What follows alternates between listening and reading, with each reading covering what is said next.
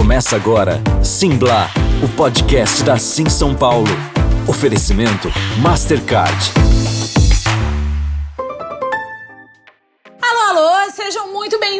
Bem-vindos a mais uma edição do Simblá, o podcast da Sim São Paulo. Eu sou Fabiane Pereira, muito prazer. Eu sou jornalista carioca e integrante do Conselho Consultivo da Sim São Paulo há três anos. Para quem ainda não conhece, a Sim é a Semana Internacional de Música de São Paulo, que esse ano evoluiu para uma plataforma de conteúdos sobre mercado da música. Uma comunidade, a Sim Community, que já está no ar na versão amostra grátis até o próximo dia 20 de outubro, além do evento com as atividades de formação, showcases e grandes encontros. No Simblá, nosso podcast semanal, trazemos para você pautas atuais sobre o mercado da música, apresentadas por quem entende do babado. Para cada episódio, convidamos membros do Conselho Consultivo da Sim, um grupo que reúne diversos profissionais da cadeia produtiva da música e que colabora na construção da programação, num esquema rotativo, valorizando todos os sotaques e a diversidade da música brasileira. Antes da gente começar, eu quero aproveitar e dar um recadinho, afinal de contas, está chegando a semana de imersão na cadeia produtiva da música. É uma espécie de curso online que vai rolar entre os dias 19 e 23 de outubro, com 29 profissionais das mais diferentes áreas do ecossistema da música. Nomes como a Verônica Pessoa, a Ana Morena, a Carol Morena, o Pedro Antunes, a Dani Rodrigues e a Julie Baldi, que vai estar aqui comigo hoje, são exemplos de profissionais que vão se dividir em 11 painéis temáticos. Eu citei eles porque todos eles são do Conselho Consultivo da Sim, viu, galera? Para saber mais, entre no Simpla e procure por Semana de Imersão na Cadeia Produtiva da Música. É super fácil, eu tenho certeza que você, que é artista do mercado independente ou profissional de qualquer área desse ecossistema, vai gostar de fazer esse curso. Agora, deixa eu apresentar vocês, porque eu não estou sozinha, eu estou muito bem acompanhada. Vamos começar com uma mulher nordestina nordestina, pioneira, vanguardista. Diz aí, Ana Garcia, como você tá? Olá, boa tarde todas e todos. Fabi, você é muito maravilhosa. Tu que é maravilhosa! Ó, vou falar aqui de Ana Garcia, gente. Ela é diretora do Festival Coquetel Molotov, diretora idealizadora. Ela atua também na produção executiva do Festival Virtuose. Ela é vencedora do prêmio Empreendedora do Ano no WME 2019. Já produziu turnês de artistas estrangeiros, como. Não vou nem citar aqui, mas vou citar só alguns para não deixar, né? De citar Beirute e IBI, as gêmeas que eu amo muito. Artistas brasileiros como Thiago Petit. É, é, e vários outros também. Ana, quer citar mais? Deixei de falar alguma coisa? Não, acho que você resumiu bem. Você fala com tanta energia, eu tô começando a achar que eu sou poderosa. Não, mas tu é Obrigada por essa introdução. mulher. Tu é muito poderosíssima. Falando em outra mulher super poderosa, super empoderada, minha parceira de vários projetos, Julie Baldi. Tudo bem, Julie? Que lugar do mundo que você tá, mulher? Olá, pessoal. Eu tô em São Paulo, amiga. Voltei oh. para cá, não, não, consegui mais, não consegui mais viajar por aí por enquanto. Mas estou aqui, né, é, fazendo vários projetos é, para o mundo de minha casa em São Paulo. Que é a nova tendência, né? Da nossa casa para o mundo. Exatamente, exatamente. E Olha, Sempre gente, aderir essa tendência, viu? Sempre trabalhei de casa pro mundo. Eu também. É verdade. Não, vocês duas são duas nômades digitais e a gente vai falar sobre isso aqui já já. A Julie Baldi, deixa eu dar uma ficha corrida da mulher, gente, porque ela também é poderosíssima. Ela é diretora criativa do Bananas Music, empresa de curadoria musical para marcas, e ela é idealizadora de um buscador de festivais de música muito sensacional. Se você ainda não segue o mapa dos festivais nas redes sociais ou ainda não entrou no site Mapa dos Festivais, vale muito a pena. A Julie também ela é consultora para festivais e conferências, residências artísticas e muito mais. Além disso, ela é minha coleguinha, ela também já foi radialista, né, Julie? Já fui e, e continuo sendo sua colega porque sou jornalista. Ah, muito bem. A gente hoje está aqui com jornalista. É bom conversar com jornalista, né? Que a gente vê que o buraco é muito embaixo, né, Julie? Exatamente. Vou conversar também com outro jornalista que está aqui e eu queria saber em que lugar do mundo que ele está. Juliano Zapia, boa tarde, bom dia, boa noite, depende da hora, do fuso horário que você está ouvindo o Simblá. Tudo bem, Juliano? Tudo beleza, tudo beleza. Boa noite, boa noite todo mundo. Muito bom estar em essa companhia boa Júlio, que eu conheço aí faz tempo, de uma temporada que a gente passou meio que junto em Paris, em Paris não, em Berlim, né? E, e Lisboa. Berlim e Lisboa. Mas eu estou em Paris agora, é, cheguei aqui faz pouco tempo, eu estava em Lisboa enfim, posso falar sobre mais isso um pouco daqui para frente, mas enfim, estou feliz de estar aí com vocês e contar um pouquinho o que está acontecendo aqui na Europa, né? Não, muito sensacional, porque hoje a turma, gente, além de ser nômade, nômade digital, é cidadão do mundo. Então, assim, a gente vai poder falar sobre o que está rolando também mundo afora, porque a gente sabe que as macro tendências acabam sendo absorvidas também pelo mercado brasileiro. O Juliano Zap, além de jornalista, coleguinha meu e de Julie, ele também é produtor e ele faz várias pontes entre Brasil e Europa desde 2001. Juliano, começou cedo, hein? Foi cedo, foi cedo. E foi como jornalista mesmo, em Londres. É, fundei uma revista com um pessoal que morava lá numa época que o Brasil estava meio difícil ser jornalista. Bom, essa época nunca mudou, como vocês sabem.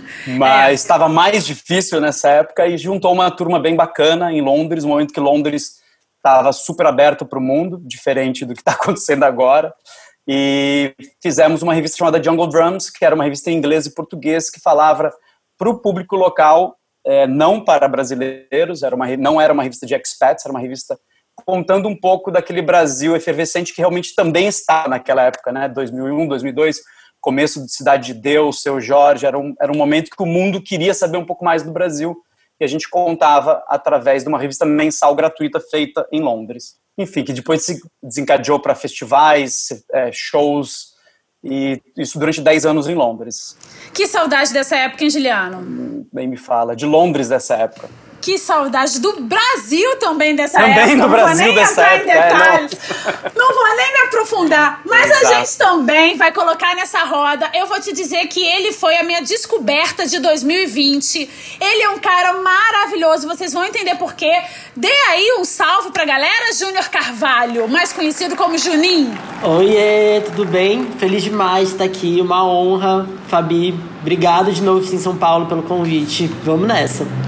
Bora lá, o Júnior Carvalho, mais conhecido como Junim, Junim pros íntimos, ele integra o time de curadores, né, e conteúdo do Grupo Vegas. Na programação do Grupo Vegas, ele é responsável pelas casas Zé Largo da Batata, Cine Joia e ainda coordena a frente de projetos e parcerias e empregabilidade da Casa 1, República de Acolhida, Centro Cultural e Clínica Social LGBT. Eu falei que ele é incrível e vocês vão entender ao longo desse podcast por que, que ele é incrível. Mas vamos começar a o assunto hoje vai render. E eu quero começar falando um pouco, e aí eu vou abrir a roda para todo mundo bater papo, sobre a pauta que a Ana Garcia trouxe pra gente. Ana, apresenta sua pauta e bora palpitar. Vamos saber se a gente concorda com essas indicações. Pois é, o Grammy Latino 2020 acabou de anunciar os nomeados é, e a premiação está cobrindo bem o creme dela creme da nossa cena independente, né? A premiação traz lançamentos de 1 de junho de 2019 a 31 de maio de 2020 e os vencedores serão anunciados no dia 14 de novembro. Então, a gente tem a melhor canção, língua portuguesa, MC, da Maju Pablo Vittar, com Amarelo, Elza Soares, Baiana System, Libertação. Pardo, da Cell. É, achei engraçado o MC estar dentro do melhor álbum de rock, né? Mas Amarelo também está concorrendo. É, você tem a Ana Frango Elétrico com Little Electric Chicken Heart. A Letrux com Letrux aos Prantos. Rapadura, acho que foi uma no grande novidade, assim, é, do universo do canto falado. Tem Suricato na mão as Flores, e também no melhor álbum de pop contemporâneo, tem Céu concorrendo a Aca, é, Marcelo Genesi, As Bahias e a Cozinha Mineira. Eu acho que o Grêmio está cada vez mais incluindo né, nossa cena independente e trazendo mais nossa cena indie em destaque. Fiquei surpresa com os nomes. É, Ana Frango Elétrico parece estar tendo um ano fantástico, porque ela também está concorrendo a diversos prêmios no Multishow, que o prêmio Multishow também está super acirrado, né? Acabou de sair também quem está concorrendo no Super Júri. Você tem também, novamente, Amarelo, do Emicida, como álbum do ano. É, o Frango Elétrico, é, Kiko Dinucci com Rastilho, E ainda tem na, na categoria Revelação, a Ana Frango Elétrico também, a Jupe do Bairro e Rosa Neon, enfim. Acho que estão bem animadas essas premiações, hein? Não, estão super animadas e tá muito diverso. Eu concordo com a Ana quando ela fala que o Grammy tá trazendo a nossa cena, né? Pra pauta. É, eu queria fazer uma provocação e aí queria ver o que, que vocês acham. É, o Grammy, ele é uma premiação internacional e tá trazendo a nossa cena independente pro, pro, pro farol, digamos assim, pros holofotes. Vocês acham que já tá na hora de prêmios como Multishow é, deixar de segmentar dos artistas não terem umas premiações. O Super Júri é uma premiação para os artistas indie, digamos assim. Mas a premiação principal, a maior parte dos artistas da cena indie não estão indicados. Vocês acham que já está na hora? Vocês acham que são premiações diferentes? O que, vocês acham disso? É, na verdade, assim, esse ano o Prêmio Multishow, ele também traz, por exemplo, o Baiana System como o grupo do ano entre nomes super pop, como J Quest, Sorriso Maroto. Então achei que isso foi bem. Né? Dá uma esperança, né? Ana? Dá uma esperança, exato. E você também tem MC da concorrendo a cantor do ano, concorrendo com Vitor Clay, Gustavo Lima. Ah, eu achei bem. Acho que eles estão fazendo uma transição lenta, né? Mas eu acho, claro, que é um pouco cansativo ver sempre os mesmos nomes concorrendo nessas categorias maiores, né? Então, quando a gente vê um baiano e MC dali inserido, dá um ar de esperança. Assim. Concordo com a Ana. Julie, o que, é que você acha? Mas eu acho que tanto Baiana quanto o MC eles são muito grandes, né? Se for comparar com uma Ana Frango Elétrico ou com uma Jupe do Bairro, eles, nossa, tipo, Baiana já é já é da massa. Né? Então eu acho que a, ainda ainda tá certo, sabe? Eles estarem concorrendo a essa categoria agora. Para a gente é uma surpresa porque a gente sabe da qualidade artística, a gente, a gente sabe da onde eles vieram e, e, da, e da trajetória deles, né? Mas eh, já passou da hora deles estarem junto com, com, com esses grandes, né? Porque eles também têm esse tamanho. Né? Eu acho que a, a discussão é, é trazer eu fiquei muito feliz com a Ana Frango, Frango Elétrico, porque realmente, tipo, é, é, um disco muito bom artisticamente, né? Tipo, é muito bom mesmo, excelente. E ela realmente é pequena, ela não tem muitos. É, muitos plays no, no na, mensais, se você for ver. Ela realmente é pequena e o trabalho dela foi reconhecido. Então, isso eu acho, eu acho legal. Né? Eu fico feliz quando uma artista dessa excelência artística é reconhecida. E eu acho que as premiações estão aí para isso, né? para o que é bom ser reconhecido e chegar aí sim a mais pessoas, né? Para o ano que vem eles estarem na, na categoria que o Baiano agora está e assim por diante. Eu quero fazer um adendo, gente, que a Ana Frangoleto é carioca, tá? E eu tô fazendo esse adendo não é por barrismo, não, mas é porque o Rio de Janeiro tá passando por uma situação perversa há muitos anos, que tem sido potencializada nos últimos meses, e é muito, dá muita alegria ver uma artista como a Ana Frangoelétrico conquistar essa visibilidade nacional. Porque mesmo ela não sendo uma gigante nos números, ela não tendo ainda números expressivos, a gente sabe a importância que premiações como essa acabam jogando, né, nesses artistas. Juninho, você tá só balançando a cabeça. E aí, o que, que tu acha? Concorda com Ana e com Julie? Demais, assim. Teve, rolou recentemente a MTV Miau e um nome que eu fiquei super feliz de ter sido indicado, que tava na torcida, foi a Urias, com o melhor videoclipe. Ela chegou a ser premiada internacionalmente. Ela não levou o prêmio, mas foi massa demais ver ela ali. É, e principalmente ela concorreu com a Pablo, que é super amiga dela, e com grandes nomes também, assim. É, senti um pouco de falta de representatividade, em especial da galera trans travesti, no MTV Miau. É, acho que em todas as premiações, na verdade, assim, né? Mas aí a MTV compensou dando um prêmio pra Linha, eu não lembro qual que era o título, mas ela foi premiada, não era uma, uma categoria que foi por votação. É, ver a Jupe agora no prêmio Multishow também é é fantástico, assim. A Ana Frangoletti... As Bahias, as Bahias estão indicadas ao Grammy novamente? Alguém sabe me dizer? Estão, estão sim. Se eu não me engano, elas foram indicadas com... Todos os álbuns que, foram, que elas lançaram foram indicados ao Grammy. Então elas Melhor têm... álbum pop contemporâneo. Muito bom. A Ana Frango Elétrico foi indicada ao Prêmio Sim de Novos Talentos no ano passado. Para quem acompanha assim São Paulo já sabe que a gente está de olho na Ana há um tempinho. Juliano, e aí? Tá curtindo? Tá conseguindo aí da Europa acompanhar as premiações, as indicações e curtiu a, a lista que foi divulgada? Olha, é, o Miau por acaso sim, é, até porque eu sou filho órfão da MTV, fico sempre curioso sabendo o que, que eles estão fazendo hoje em dia. Eu achei interessante como é que eles estão buscando realmente realmente falar com a nova geração. É uma maneira completamente diferente de tratar música, né? Não vou entrar em detalhes aqui, mas achei bem interessante. É, Multishow eu não acompanho, nunca soube, não, não sei como é que funciona. O Grammy latino é uma coisa mais é, realmente para a indústria, não repercute tanto dentro do público brasileiro, então isso mesmo que sejam bandas grandes ou pequenas, o público brasileiro não fica sabendo quem ganhou, quem está sendo dedicado. É uma coisa Muito bom interna, você tocar né? nisso, muito bom você tocar nisso, Juliano. Você saberia explicar por quê? Quais são é, os fatores que fazem com que o Grammy Latino não seja tão popular aqui, ao contrário do que acontece na América Latina? Porque, é, na verdade, ele, é, ele foi criado para festejar a música latina, meio que o Brasil sendo né, um lado de fora, assim, não falando a mesma língua, e meio que incluíram o Brasil aos poucos para tentar fazer parte da festa mas sem fazer de verdade. Né? Você pegar a história, todos os primeiros eram só grandes astros latino-americanos e quase nada de Brasil.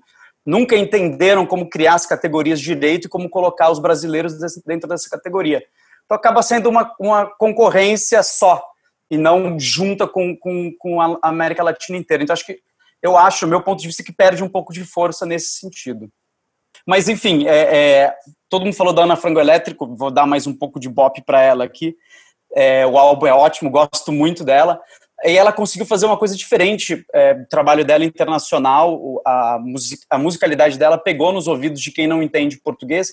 Isso é muito raro acontecer para uma artista indie brasileira. Ia acontecer em, em Londres agora, se eu não me engano, foi Eat Your Own Ears, que é uma produtora que trabalha com bandas bem interessantes achou a, a musicalidade dela interessante também para o público deles. E eles iam começar a trabalhar a carreira dela. Estava marcado um show gratuito, onde as pessoas inscreviam, ganhavam ingresso para assistir. Se não me engano, era em maio. Então ela ia fazer o primeiro showcase dela gratuito para eles apresentarem um público que tem a ver com indie rock, que não tem nada a ver com música brasileira.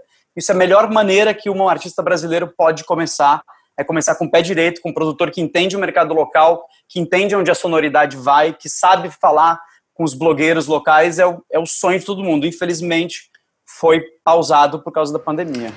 Pegando esse gancho do Juliano, vamos falar um pouquinho sobre esperança, né? Já que a gente está falando de premiações, que é um assunto festivo, vamos tentar trazer é, o que está sendo planejado. E aí eu queria que o Juninho falasse um pouco sobre, sobre a pauta dele, mas o que, que já está começando a ser planejado para a retomada do mercado da música, principalmente, em especial da música ao vivo. Juninho, manda a pauta aí. Acho que começa essa a pauta falando que como Grupo Vegas, a gente sobreviveu à pandemia, né? É, com a ajuda de aparelhos, mas a gente segue, a gente continua. Quando você leu minha bio, você falou de duas casas, né? E aí, dando uma má notícia, antes de dar uma boa notícia, o Zé não volta. A gente, o Zé Largo da Batata, a gente encerra as encerrou as atividades dele durante a pandemia. Era um palco que eu entendo como super importante para música independente, é, em especial para essa galera menor que a gente estava falando aqui no começo. É, mas assim, ficou inviável manter o projeto. A ideia não é deixar a ideia, a ideia não vai morrer, ela volta em outros formatos, a gente quer pensar em alguns outros projetos, mas como casa de show, por enquanto, o Zé não volta. Já o Cine Joia, agora vamos falar de coisa boa.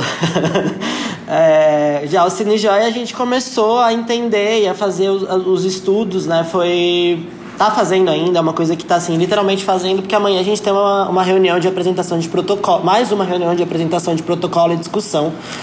É, na semana passada, no dia 2, entrou em vigência uma portaria aqui na cidade de São Paulo que permite a volta não de casa de show, mas de sala de espetáculo.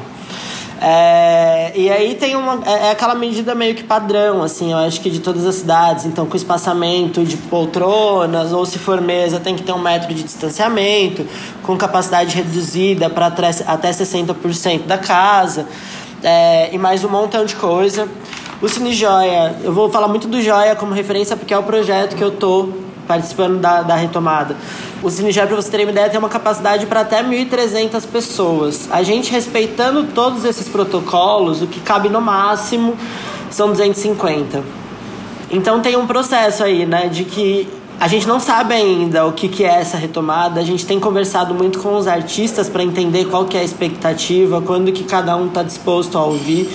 É, então agora a gente está num processo mais de prospecção. A ideia é retomar os testes, é, é começar os testes no início de dezembro, para começar de fato uma programação em janeiro. Ontem a gente soube que. Ontem não, essa semana a gente soube que foi enviado uma sugestão de protocolo pela Associação da Noite Entretenimento Paulistana, que é a ANEP, para a prefeitura, que fala em umas outras. em uns outros formatos, mas que aí a gente, como Grupo Vegas, como Cine Joia, particularmente não acredita e não vai arriscar, que é um, eles propuseram um modelo de retomada já com pessoas em pé, com coisas marcadas no chão. É, a gente conhece nosso povo, a gente conhece a nossa galera, a gente sabe que depois de duas, três cervejas, de um bom gin tônica, de um bom drink ali, a galera não vai ficar no lugar demarcado, então a gente acha que é arriscado e não é um risco que a gente está disposto a correr e nem a expor é, o nosso público. Então a gente volta devagar, a gente volta com lugar, todo mundo sentadinho, bonitinho, a gente não sabe ainda se é bistrô, se é mesa redonda, se é mesa quadrada, se é puff, mas a gente sabe que as pessoas voltam sentadas. O que a gente tem sentido muito de abertura, as festas estão muito ansiosas, então o pessoal dos coletivos estão muito ansiosos para fazer alguma coisa, estão muito abertos também, Fabi. Então é, a gente tem sentido que a galera quer voltar de alguma forma e às vezes nem sabe a forma certinha que, o que vai ser, né? Mas quer conversar sobre. A gente estava com medo quando a gente começou a discutir, porque a gente falou, poxa, eu vou ter que deixar alguns projetos de fora da nossa. projetos que eram residentes fora da curadoria. E na verdade não, a gente vai adaptar e tá todo mundo super topando. É, os artistas tá bem dividido, assim. Tem uma galera que já tá, poxa, vamos marcar, mas vamos entendendo, vamos ver como é que vai ser do nosso lado como casa, o maior desafio agora está a viabilidade financeira do negócio. A conta ainda não fecha. Não tem como a gente cobrar um ingresso muito caro, não é o público do Cine Joia, não é a proposta dos artistas que a gente tem dentro da curadoria. Então a gente não quer fugir muito do que já era cobrado, que é um ticket, sei lá, de 30, 40 reais. É, mas é, a gente vai precisar de um pouco de flexibilidade, né? Porque a bilheteria de, de 300 não vai ser a mesma de 250. Então também tá, tá uma coisa aí de começar do zero, de, de, de, enfim, desenhar tudo junto com todo mundo. Uma coisa muito legal que tá rolando é o diálogo com outras casas. Então, é, encabeçado com o meu pai de programação, que é o Fabrício Nobre. É, ele tá conversando com uma outra galera, então tem uma casa, inclusive, do Rio de Janeiro, que tem o mesmo porte, tem algumas outras casas. Então, que a gente está meio que pensando e iniciando a, a, o desenho de um protocolo em conjunto para facilitar e é, avançar essas negociações, né? Então, de virar para um artista e falar assim: Poxa, vamos fazer um show? São quatro casas que estão trabalhando nesse formato, então não é um show só que você vai fazer, né? Você tem outros lugares e tem outras praças para circular. Infelizmente, não é uma, uma volta que dá para ser só do Cine Joia, sabe? Tem que ser todo mundo em conjunto, tem que ser um negócio pensado tem que ter um alinhamento nacional com casas que tenham uma mesma linha de programação, que tenham uma mesma linha até política, eu acho, né, do negócio. É, mas assim, a gente tá super animado e eu acho que vai ser com medo e animado, né? Eu acho que é um sentimento de todos nós. Estamos animados para essa retomada e morrendo de medo porque ainda não tem vacina. O Juninho deu várias dicas aqui para a gente conversar com os nossos colegas desse, desse Simblá dessa semana. Mas a primeira pergunta que eu vou fazer ao próprio Juninho é para ele diferenciar casa de shows e casa de espetáculo. Porque o Estado diferencia, mas na prática qual é a diferença? para o público entender? Olha, para você, o Cinejoy ele tava dentro da, da, do cadastro nacional só como casa de show, é, casa noturna, e a gente teve que inscrever um novo Knight, se eu não me engano, é, de casa, de, sala de espetáculo para estar tá dentro dessa, desse, dessa, dessa legislação que tem validade agora. E vocês me corrijam se eu estiver errado, tá bom? Por favor, pra não dar nenhuma gafe aqui. É, a sala de espetáculo, no meu entendimento, é uma coisa que é mais pontual. Então é, é tipo é um espetáculo, você paga pelo show. Então você chega uma hora antes, vê o show, acabou. A casa de show tem uma outra proposta. Ele tem uma programação que é um pouco mais extensa. É, pelo que tá, eu li do protocolo da prefeitura, não tem uma característica da. Porque tá, a maioria das casas de show tá fazendo também essa mudança dentro do cadastro para serem. É, é englobadas. Então, por exemplo, uma coisa que está sendo entendida como casa de espetáculo são as, as, os salões, né, os galpões, as casas, que estão colocando mesa, sabe? É, meio que no formato do Cinejor. Mas eu não sei se tem alguma especificação mais técnica ou de formato. Aí eu vou pedir ajuda para meus colegas universitários aqui. Alguém sabe, gente, ajudar o Juninho nessa? Eu achei que pudesse ser alguma coisa relacionada à capacidade, mas não, né? Não, até porque a capacidade de, de agora. É, e a, a, sala de espetáculo é uma categoria dentro da portaria que foi aplicada. E aí, eles colocam. É a mesma, é a mesma categoria que os circos, por exemplo, estão tão, tão colocados, que os teatros estão colocados. É, mas não teve, pelo menos pelo protocolo, não teve nenhuma especificação de capacidade. O que colocaram para a retomada é o teto de 600 pessoas, né, para qualquer tipo de, de, de, espetáculo, qualquer tipo de evento. É, se for mais que 600, você tem que ter uma autorização que é diferente, mas com um máximo de, de 2 mil pessoas. Mas é isso. Até nesse protocolo, nesse, nessa sugestão que foi enviada para a prefeitura que eu comentei com vocês, tem até uma diferença dessa parte. O que propuseram foi de ter uma volta com até 40% só da capacidade. É, mas com aquele lance das pessoas poderem ficar em pé. Então eu acho que tem um, um lance aí. A gente, tá, a gente tá pedindo ajuda aos universitários, já já a gente manda para vocês essa diferenciação estrito senso, mas eu acho que o Juninho já deu uma, uma clareza pra gente de entendimento dessas questões. Eu vou, eu vou passar a bola pra Ana Garcia. Ana, o Juninho começou com uma notícia chata, ruim, triste, mas infelizmente recorrente, que é o fechamento de uma casa de show de pequeno porte.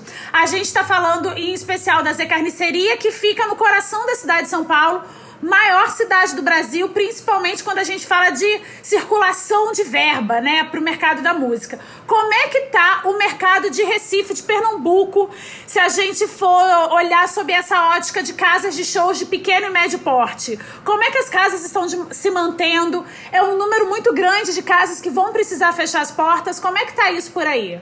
É, Recife, né, e claro, isso vai para Pernambuco geral, já tinha um problema sério antes da pandemia, que é não ter casas de shows de pequeno porte, assim, são poucos.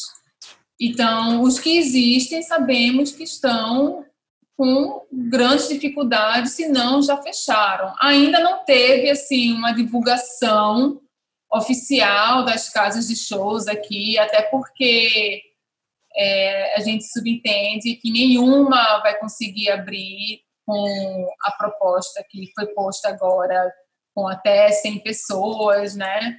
É, e com todo o protocolo. Os, os, protocolos são essenciais, mas vai dificultar a vida do pequeno produtor, que não vai ter condições de arcar com não só com os custos, mas com a falta da bilheteria também, falta do consumo, enfim. É, e essa questão, eu acho que acaba até refletindo também, assim, para os festivais de música que agora estão começando a pensar em, em realizar projetos mais híbridos.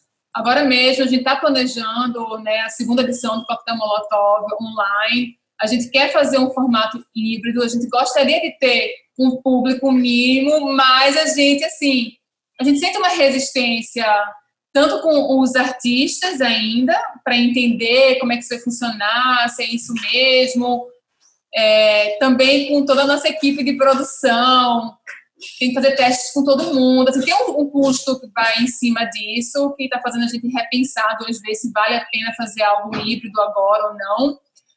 Mas é fogo, porque assim, os bares abriram e aqui está rolando assim, festas com a galera sentada, e que está funcionando super bem, sabe?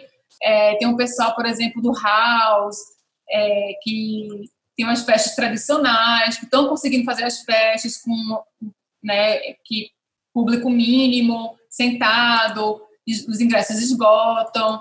Fico feliz de ver essa possibilidade acontecendo e imagino que vai para o público vai ficar um pouquinho mais fácil, né, ter essa mudança gradual para talvez um, uns eventos um pouco menores, mas também está rolando muita coisa que, que não tem fiscalização. A gente faz parte de diversos grupos de eventos e nós a gente recebe muita coisa assim de bares, posto de gasolina, galera sem máscara, aglomerando real, assim, respeitando nem um pouco os protocolos exigidos. Essa falta de respeito aos protocolos, Carioca entende bem, porque olha, tá uma, um vexame nacional o Rio de Janeiro em relação ao, aos protocolos. Vocês devem estar acompanhando nas emissoras de televisão, o Leblon virou realmente o epicentro do, do desrespeito a, aos protocolos de segurança.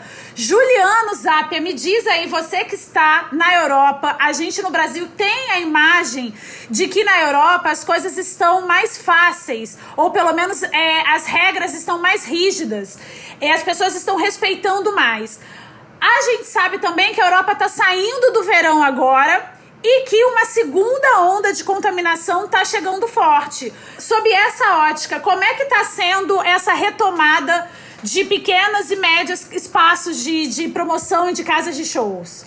Tá uma loucura. Tá uma coisa que eu não, não esperava. Se a gente estivesse gravando esse podcast uma semana atrás, o papo teria sido outro, para você ter uma ideia como as coisas estão se movimentando de, uma, de novo, como em março, de uma velocidade mais rápida. Então, eu estava realmente, depois de um verão em que cada país teve um protocolo de abertura diferente, né? Se você acompanhar, por exemplo, Portugal, que fez é, todo mundo, ficar todo mundo dentro de casa mesmo durante o começo da pandemia, Portugal reabriu os restaurantes em maio, e o primeiro show de música ao vivo foi no dia 1 de junho, ou seja, antes de muitos outros países, acho que Espanha também foi nessa época, e, obviamente, com, com, com, lugares separados dentro dos lugares. Mas, por exemplo, a Alemanha até agora não liberou fazer shows. A Inglaterra liberou recentemente, mas parece que já vai fechar de novo. Paris liberou no começo, se eu não me engano, no começo de setembro. E como eu estou em Paris agora, é isso que, que, que, que me deixa um pouco confuso e um pouco temerário com o que vai acontecer no Brasil. É, tudo começou reabrindo com distanciamento, seguindo o protocolo. Em setembro aqui, mas, por exemplo, a partir dessa semana, a partir de ontem, de ontem, de terça-feira, os bares aqui já estão fechados. Isso influencia muito algumas casas de show. Tem uma casa, tem dois shows que eu ia essa semana que foram cancelados porque integrantes pegaram o Covid. Então, obviamente, tiveram que ser cancelados. E é isso mesmo, não é porque não tem, não é por falta de venda de ingresso, não, é porque realmente eles pegaram. É, mas tem coisa acontecendo, então, para não ser totalmente né, desesperançoso, ainda tem coisa acontecendo. É, eu, quando começou tudo, é, a pandemia, no começo de março, eu estava em Lisboa e foi tudo meu cancelado. Eu tinha algumas turnês grandes esse ano, tinha o Paulinho da Viola, tinha Gal Costa, tinha Martinho da Vila, ia voltar com o João Donato, tinha uma série de coisas já programada. Como todo mundo sabe, foi tudo, né? Foi tudo água abaixo. Eu fui para o Brasil para de lá observar tudo, também poder ajudar a família e fazer eles entenderem que a coisa era séria, porque no começo não se entendia isso no Brasil. Acho que até agora não se entende tanto, mas enfim. E desde então, é, Portugal, assim que reabriu, eu fui chamado para tocar um projeto em Portugal de retomada. Isso eu acho interessante, porque pode ser um caminho, eu não sei se já tem gente fazendo isso no, no Brasil, o Juninho de repente sabe mais do que eu, vocês também, mas foi um projeto muito interessante, tem um espaço cultural, a Julie deve conhecer, que é o Espaço Espelho d'Água, lá em Belém, que normalmente é um restaurante, galeria de arte. Eles da abrem Mona Carvalho, da eu Mona amo, Carvalho, minha amiga exatamente. Querida. Que faz muito para a música brasileira há muito tempo, né? Recebe artistas, residências culturais e artistas plásticos também, não só de música. Realmente é um, é um, é um porto seguro e uma conexão com o Brasil muito forte, com Angola também, porque o Mário Almeida, que é o, o dono do local, é angolano. e tem um espaço em Angola também que promove cultura lá.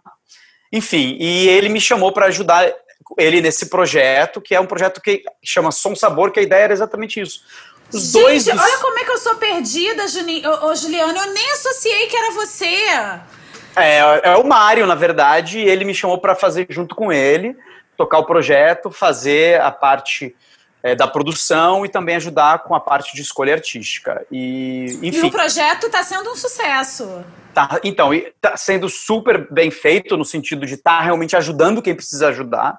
É um projeto que toca dois lugares que foram muito afetados, principalmente em Portugal, diferente do Brasil, que muitos artistas conseguiram ganhar dinheiro com live, o Sesc ajudou muito, e uh, alguns restaurantes já estavam inscritos em entrega de delivery, né? Brasileiro come muito por delivery, Portugal não.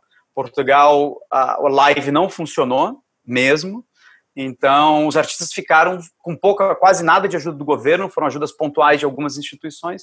Então, a ideia realmente era juntar dois setores que foram muito afetados, que foi a gastronomia e, obviamente, a cultura. E não só a música, a gente chamou escritores, poetas, performance para fazer uma programação de sexta, sábado e domingo noturna que juntava, então a gente chamava, chamamos, ainda está acontecendo, era um, era um projeto de verão, mas ele vai se estender, inclusive tem o Tito Paris fazendo um concerto agora este sábado, e ele vai se estender porque realmente tem sido interessante, a gente deu, foi, serviu como uma plataforma para chefes que tiveram os restaurantes fechados, para irem para Lisboa e mostrar, contar um pouco da história, então o chefe vai na, sobe no palco, conta o que, que aconteceu, fala um pouco sobre o prato, e segue com um show. E tivemos coisas incríveis. De Paulo Flores, que é um angolano incrível, teve o Domênico Lancelotti, com o Toti Samed, que também é outro angolano. Tivemos a Elida Almeida faz pouco tempo, que é uma cabo-verdiana. Ô, Juliano, se você continuar falando, eu vou sair dessa gravação comprar direto uma passagem para Portugal. É porque eu não tô podendo nem entrar em Portugal, né? Porque me parece que tá tendo essa restrição de entrada, não tem isso? Ainda tem, mas como a Anitta fez, você tem como, você tem como dar um truque. Que é ir pra Croácia, né? Que é um ah, lugar tá que bom, tá aceitando. Tá bom. Você passa a quarentena lá e depois você você viaja pelo resto da Europa da maneira que, enfim. Mas sim, por enquanto está fechado, não tem plano de abertura. Mas isso não é só brasileiro, não. Se, por exemplo, um francês quiser, ou o próprio inglês que estiver aqui em Paris, quiser pegar o trem e ir para Londres, ele, vai, ele é obrigado a ficar em quarentena. Então, as medidas estão cada vez mais difíceis, né? Então, para os produtores locais que estão tentando trabalhar em cima disso, é uma dança das cadeiras. Cada vez as regras mudam. Você não sabe se você vai poder realmente fazer um show daqui a uma semana. Só que o que aconteceu? Como já tem um, um monte de produtores e artistas fazendo isso desde junho, já pensando em alternativas, está se desenhando um caminho que as pessoas conseguem entender. Então, por exemplo, tem casas que eu já falo hoje em dia, tanto é, principalmente em, em Lisboa, que não estão nem cobrando aluguel da sala, estão fazendo parceria ficam com a porcentagem da casa, onde isso antes era impossível, né? Antes era era obrigado a, pagar o FII da casa. Artistas, obviamente, entendem que você está trabalhando com 50% da casa. Então, isso tudo é, é, é, todo um novo cenário. Isso movimenta, movimenta um pouco. Produz o que produzia antes? Não, não chega nem perto. Mas você pega a lista de shows que está acontecendo em Lisboa em Paris, principalmente, ela é muito extensa.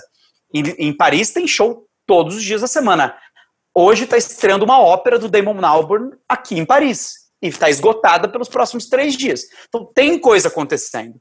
A pandemia está voltando, né? A pandemia, a segunda onda está sendo pesada. Isso vai afetar? Isso pode afetar. Mas o governo está sendo muito delicado, principalmente o governo francês, com como colocar novas regras em cima de um setor que foi totalmente destruído durante os, os últimos meses. E não são Mas todos os países sabe, que estão fazendo isso. A gente sabe que cautela não é bem né, a palavra mais utilizada quando a gente se fala do nosso presidente. A gente não tem nenhum Macron, infelizmente, né, Juliano? Não, não Já tem que você parecido. falou. Nada parecido. Já que você falou de novos cenários, tem coisas acontecendo, eu vou chamar para essa roda a rainha da tendência, da macro tendência em especial, Julie Baldi. Júlia, vou aproveitar é, para pedir para você comentar a pauta que a gente falou do Juninho e já pegar o gancho para sua pauta, porque ela também é muito interessante e ela linka muito bem a pauta do Juninho com a pauta do Juliano, que vai ser a próxima. Gente, você é a pessoa que melhor apresenta as outras pessoas. A gente fica até sem jeito, né, gente? Mas obrigada.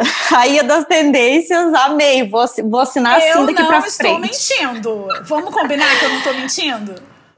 Mas olha só, pegando o gancho do que o, o Juninho falou, eu acho que a gente ficou. Uh, a gente ficou doente por muito tempo, né? São, sei lá, sete meses de, de, de, de confinamento, sete, oito meses. Então, para voltar a, a, ser uma coisa normal, não é de uma hora para outra, né? Então, não, não tem, não há outra maneira, não há outro jeito de voltar a não ser seguindo esses passos, né, que o Juninho falou e, e indo com calma, né? E eu só fiquei curiosa uh, pela fala do Juninho, onde ele fala que uh, eles estão criando protocolos. E daí eu já vou me meter na, e fazer uma pergunta pro Juninho. Posso? Posso, Fabi? Se claro, cada... gente, o microfone é seu se cada, hum, se cada casa de show está criando o seu próprio protocolo, né, é, para seguir essa, essa vida, ou tem um protocolo, né, da, da, da prefeitura, do estado, do, do país que você segue, Master, ou, ou como né? é que funciona? É. Tem o um protocolo do município, né? Que esse que está em vigência agora foi, é, é, do dia 2 de outubro. Então, acho que. É, não, não lembro que dia é hoje, mas acho que é semana passada, dia 2. Que começou até a vigência. E aí foi proposta essa, essa nova, esse novo protocolo, que daí vai entrar a casa noturna, casa de show que eu não tenho ideia. É uma proposta, uma sugestão de protocolo, né? E aí vai ser avaliado pela Secretaria Municipal de Cultura, é, Secretaria de Saúde, enfim. É, mas cada casa segue o protocolo do município e do estado.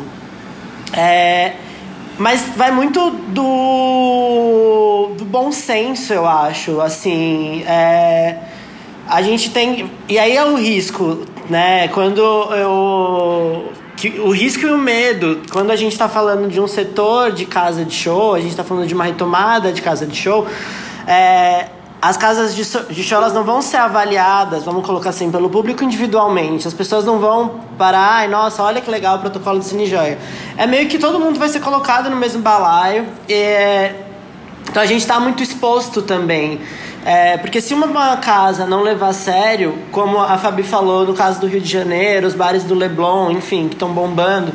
É, até tem um, um, outro. Eu recebi uma foto de uma de uma festa que estava rolando na zona sul do Rio de Janeiro que tava no começo da noite estava com todos os protocolos rolando, mas duas horas de festa, dois, três drinks depois, acabou. É, tava todo mundo em pé, todo mundo com o drink na mão. E aí foi muito engraçado, a... engraçado e desesperador também ver as fotos disso, porque tinha um, um backdrop né, da festa. E era uma festa, tipo, era uma, eram as gays belíssimas, assim, sabe? Só que, tipo assim, ninguém de máscara, o pessoal só com face shield. Aí eu falava, gente, pera, tem alguma coisa errada aí, não, não, é, não é assim que é pra ser. Então, é, Julie, te respondendo um protocolo, mas eu estou me estendendo. O protocolo ele é municipal, tem o protocolo do estado, e aí as casas têm que seguir, mas também tem muito lance do bom senso de pegar o que de fato faz sentido para o formato. Porque, por exemplo, nesse protocolo que foi proposto agora, ele tem um lance de que tem que ter uma entrada separada de uma saída. E nem todas as casas, dependendo do porte. Se é uma casa pequena, ela vai ter uma porta, sabe? Então não, não vai ser aplicável. E ela vai ter que se adaptar, enfim, para o que de fato faz sentido faz sentido e é seguro dentro da estrutura dela. Sim, e quando a gente fala em volta, até a gente não ter a vacina e, e a maioria da população não estar vacinada, cada cidade e cada estado lida com a volta de uma, de uma maneira diferente, né, de acordo com a sua realidade. Né? São Paulo acaba sendo o espelho do Brasil por ter mais população em, em, sentido de quantidade, tanto de população quanto de bares e, e, casas de shows, mas as casas do interior elas já estão voltando mais, né? Que nem, que nem a Aninha falou, nossa, aqui eu fiquei chocada quando ela falou que aqui tem festa. Deu, como assim aí tem festa? Aqui não tem, né? Mas só para é. defender, é, é, é permitido ter som nos bares. Então, a galera tem colocado festas em certos bares, mas seguindo os protocolos. E bares, assim, que eu já frequentei, inclusive. Mas sabemos que existe uma galera que está fazendo né, ações, festas e tal, sem seguir os protocolos. Inclusive encontros políticos, passeatas e tal, né? É o que mais está rolando agora. Juliano, você está falando comigo diretamente de Paris e aí eu queria que você me primeiro me respondesse o que você está fazendo em Paris, porque até onde você estava em Portugal, no Espaço Espelho d'Água, organizando, né, todo esse projeto lindo com a minha amiga querida Mona é, Camargo. E aí eu queria saber o que, você está fazendo em Paris. E a minha segunda pergunta, menos invasiva, eu diria, é como é que a Europa, a seu ver, está se preparando, em especial o mercado da música, né? Está se preparando para essa uh, reabertura. E se você acha que essa reabertura vai ser é, lenta e gradual, ou se em algum momento ela vai rolar de fato a Vera, mesmo quando se, ou se vai ser lento e gradual até ter vacina, ou então se de fato não vão esperar a vacina e ela vai ocorrendo, porque afinal de contas, se tiver muita gente já contaminada pelo vírus, tem aquela coisa de rebanho, né? É, que você acaba. Enfim. É, imunidade não... de rebanho. Exatamente, imunidade de rebanho. Enfim, me conta como é que tá essa questão da retomada na Europa. Em especial França, Portugal e Inglaterra, que você sim, tem mais sim, sim, contato. Bom, eu estou em Portugal ainda, o projeto continua, eu estou tocando ele mesmo em Paris. Eu vim para Paris porque é, tem uma feira que acontece todos os anos, que é o Mama Festival. Eu trabalho bastante com o mercado é, aqui de, de, da França e é um, é, uma, é um evento interessante em Pigalle, que é um local onde tem várias casas noturnas aqui em Paris, e estava tudo certo, ia ser um festival quando estava programado, era uma mistura, entre, era um híbrido, né, do, do online com presenças físicas, respeitando tudo, de agentes de música. Então, depois do cancelamento de quase todos que estavam acontecendo, ia ser o único ainda que sobrou para se encontrar. Então, eu vim aqui um pouco para isso. É, e Paris, falando um pouco dessa retomada, acho que é difícil a gente é, falar de uma volta, porque, na verdade, isso não vai acontecer mesmo enquanto não tiver vacina e todo mundo vacinado. O que vai acontecer é conviver de maneira diferente. Se cada país está fazendo isso de uma maneira diferente. Então, tá, não está virando uma coisa só de, de negócios e está virando uma questão de política pública. Então, a França, por exemplo, que entende a importância da cultura, a importância de, de, sempre apoiar, e não é durante apenas a pandemia que eles apoiam, né? Quem acompanha o jeito que os franceses financiam a cultura daqui é muito interessante. Tem, dá para fazer um podcast só sobre isso. Mas eles já estão apoiando, já fizeram é, coisas bastante interessantes agora também durante a pandemia. Então, por exemplo, é, as casas de show, mesmo 50%, elas não estão cobrando, não estão dando um desconto, porque o governo francês está complementando para o produtor o valor dos ingressos não vendidos. Então, isso faz com que um produtor ele se sinta mais seguro de fazer um show, porque mesmo uma casa de 300 pessoas que está com um protocolo de 100 lugares, ele sabe que a, o governo vai estar tá ajudando ele a receber o restante disso. Então, isso é o que está acontecendo aqui no momento. Dá vontade de chorar te ouvindo, Juliano. Só quero te dizer isso. Mas continua, vou chorar é, calada. É. Você sabe que em Berlim, ou em Berlim, na Alemanha, todos os produtores culturais e artistas, no começo da pandemia, entrando online e escrevendo num, num, uma coisa bem simples, todos receberam 5 mil euros na conta como suporte do governo num momento em que sabiam que foi tudo cansado. Porque as pessoas ficam achando que se, se nossa, foi, foi uma loteria. Gente, não foi. As pessoas perderam o que tinham para fazer, perderam toda a programação. Sabe, não é brincadeira. As pessoas acham que produzir cultura, que fazer é simplesmente um passatempo. Não é isso é a vida de muita gente. Essa vida foi completamente afetada, foi destruída.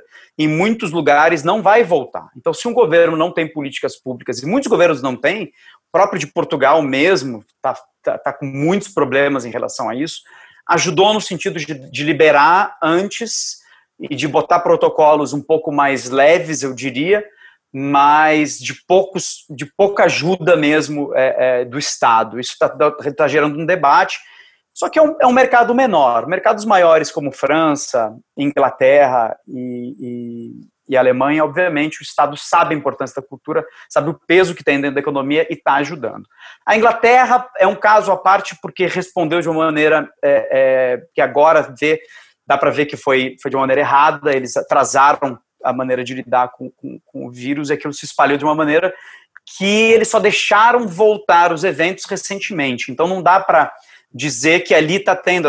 Os produtores ingleses não estão querendo fazer shows agora. Não é o momento. Então está todo mundo passando para o segundo semestre de 2021.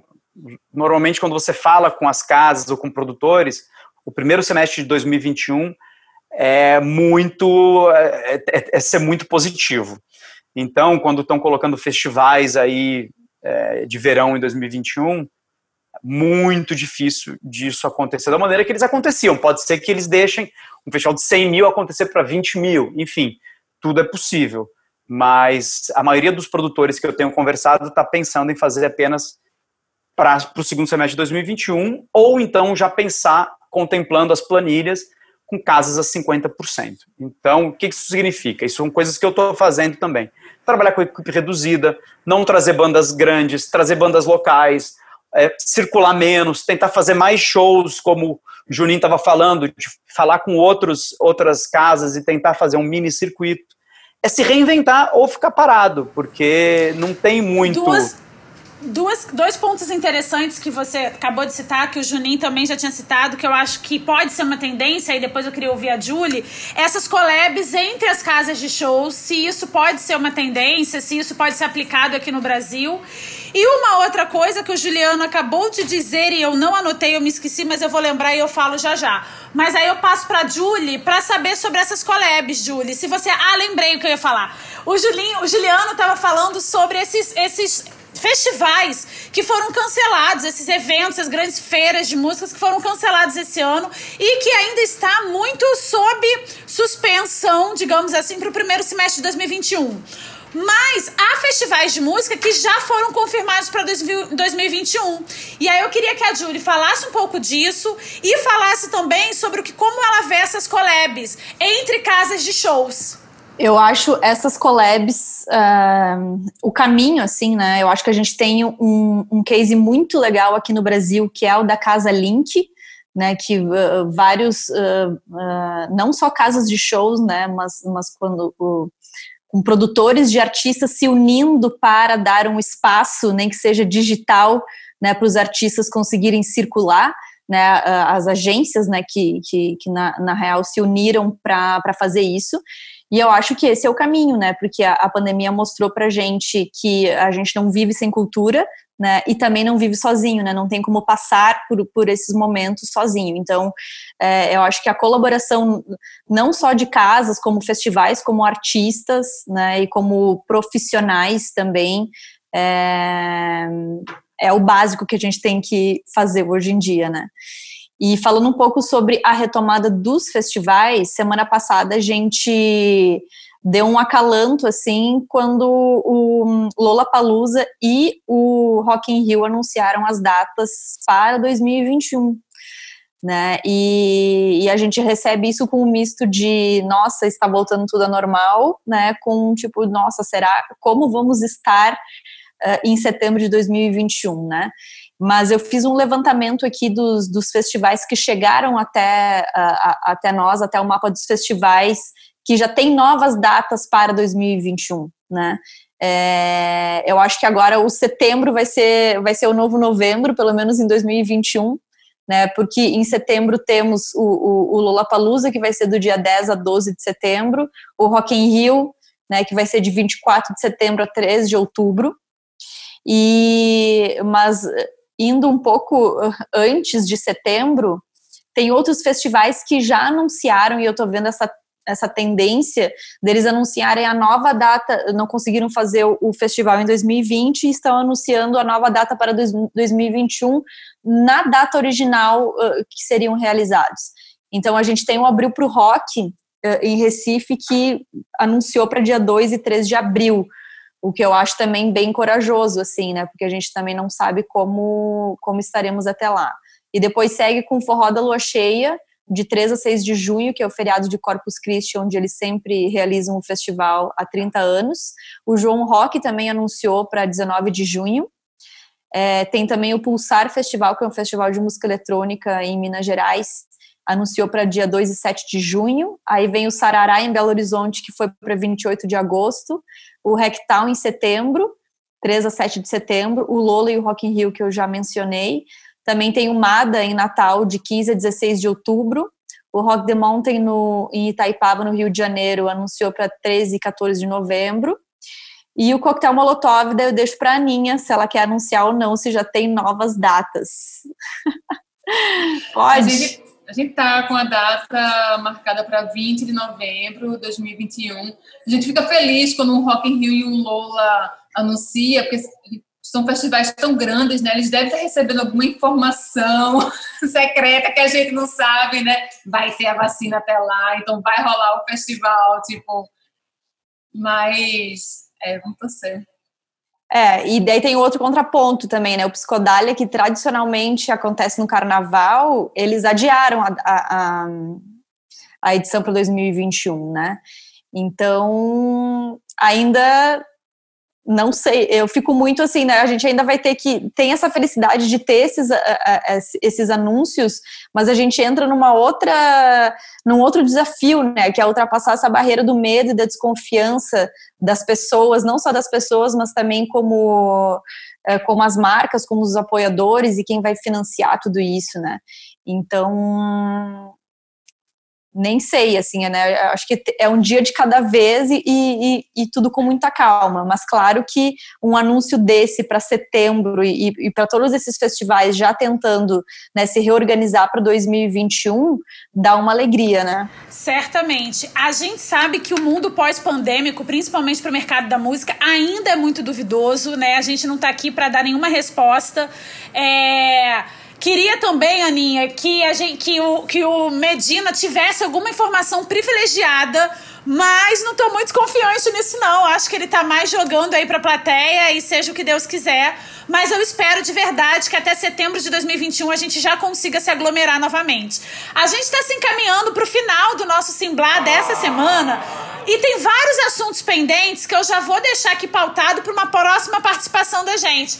Quero muito falar mais com o Juliano sobre esses, sobre esses países que eu acho que é importante a gente olhar para fora para ver como que a gente pode replicar bons exemplos aqui dentro, mas não vai dar para a gente hoje é, se estender mais. Também acho importante a gente falar mais sobre premiações na arte, que foi uma pauta muito interessante que a Ana trouxe, e falar também sobre catarses coletivas, porque o que o Juninho e a Júlia estão falando são projeções de catarses, né? São reaberturas, são, tá todo mundo muito é, alérgico, alérgico literalmente, gente. Eu tô com uma, com uma eu não sei nem explicar, uma dermatite de alergia, de tão ansiosa que eu tô trancada em casa sete meses. Igual a mim, deve ter muita gente louco para fazer uma catarse, né? Então eu acho que são assuntos que dá pra gente voltar a desenvolver na nossa próxima, no nosso próximo encontro. Mas, como aqui a gente fala de música, a gente vai deixar algumas indicações para você. E eu queria começar com a indicação da Ana Garcia. Ana, o que, que você indica para os nossos ouvintes do Simblá? E por que, que você tá dando essa indicação? Então, o lançamento que eu escolhi é de uma pernambucana chamada Bela K1 e a sua música Sorte.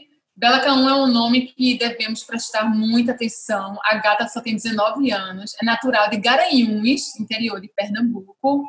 E essa semana ela lançou uma trilogia de filmes musicais chamado Crua. O tom, ela tem um tom sério que vive nos clipes, lembrando muitas cantoras de bolero e de jazz.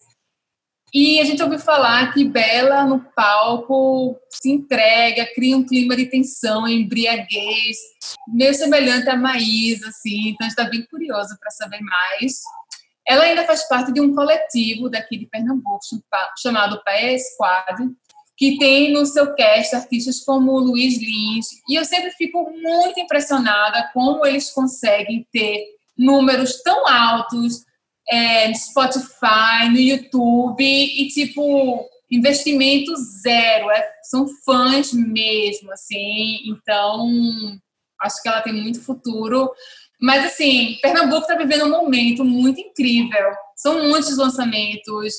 E eu também queria deixar a dica do trio Mulungu, que lançou recentemente a música Deus Tempo, e Romero Ferro, que lançou seu mais novo clipe para Fake, que está um espetáculo.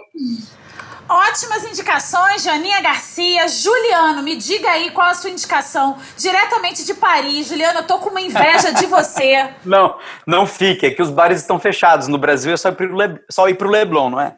Aqui tá tudo fechado. É, é um ponto de vista, mas no caso eu tô trancada em casa.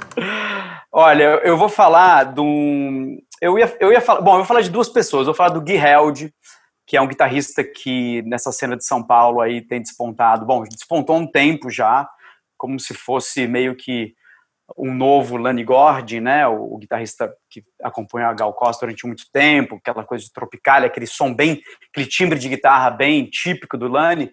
E eu, eu lembrei que eu fiz o show do Léo Cavalcante em Londres, em 2010, e o Gui tava na banda, junto com o Marcelo e o Décio Sete, que é parte do Bexiga. Então, e, e o Gui, com aquela guitarra dele, foi, obviamente, uma das coisas mais incríveis desse show.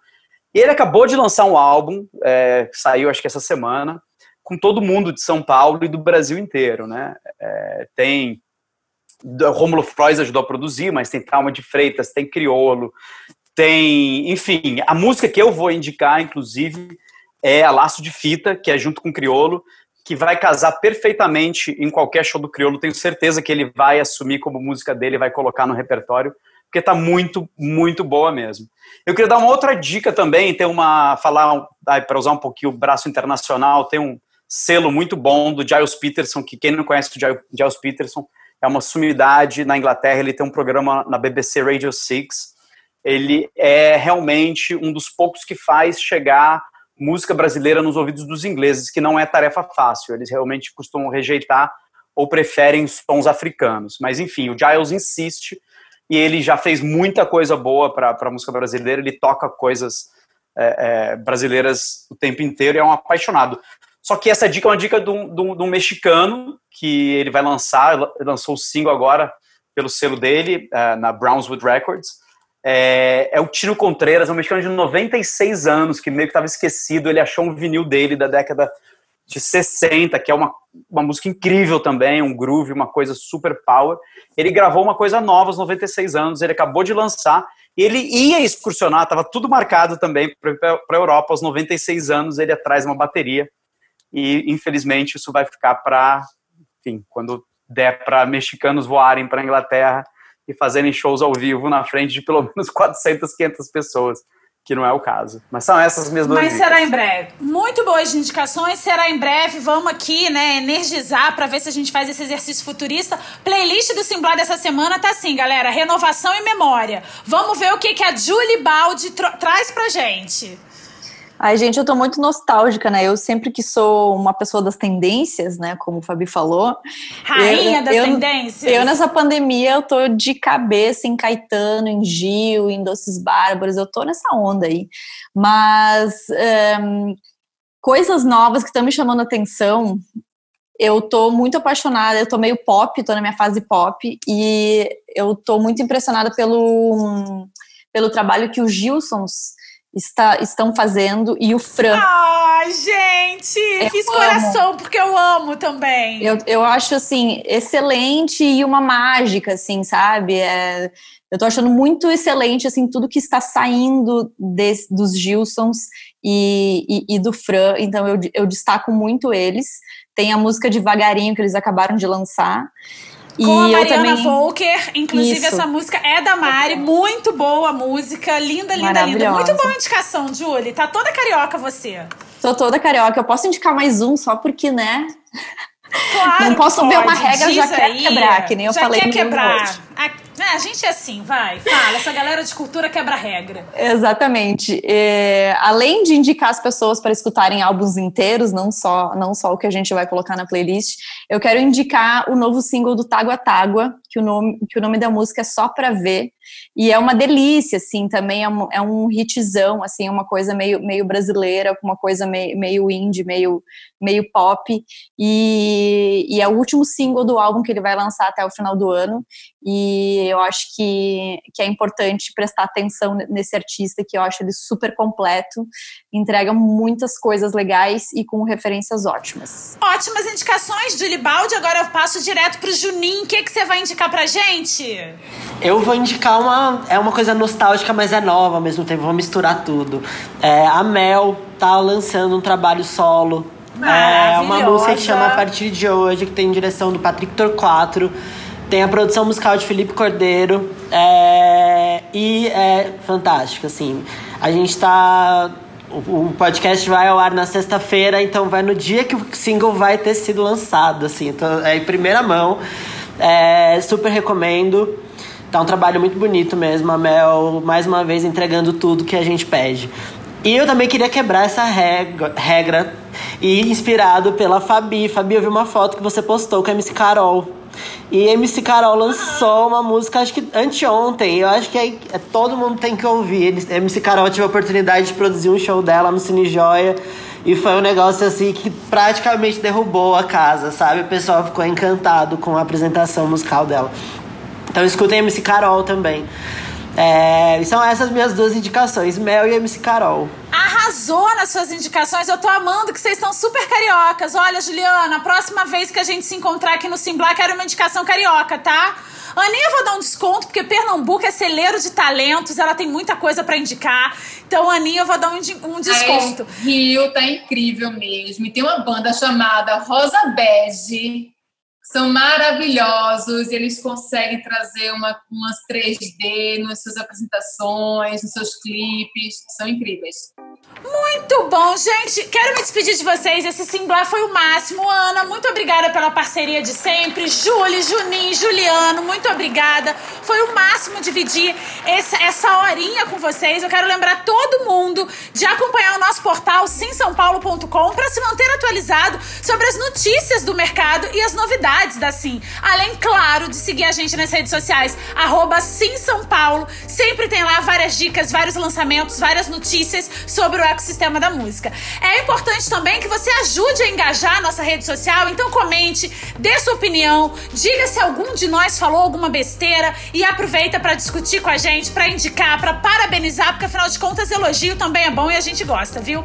Esse e outros episódios do Simblar você encontra no nosso portal e a gente segue a nossa conversa por lá, nos comentários. Mandem ideias, sugestões de pautas e assuntos que vocês gostariam de ouvir por aqui. Lembrando o seguinte, a nossa Sim Community tá no ar numa versão amostra grátis até o dia 20 de outubro e é por lá que a gente vai continuar esse papo. Agora siga a playlist do Simblar no Spotify e se mantenha atualizado com as dicas de lançamento dos nossos convidados que arrasaram, deram várias dicas sensacionais. Eu quero aproveitar e dar duas dicas também, afinal de contas, né? Tô comandando esse microfone e vou aproveitar para vender dois peixes. O primeiro é de uma cantora carioca chamada Júlia Mestre. Ela lançou recentemente uma música chamada Kimbala. Ela é muito parceira da banda Gilsons também, que foi indicação da Juliana Baldi, então vale a pena vocês ouvirem. E a minha indicação recorrente é ouçam comentem e assinem o meu canal Papo de Música. Toda semana eu converso com um artista da música brasileira. A gente não tem nenhuma discriminação de gênero musical, pelo contrário,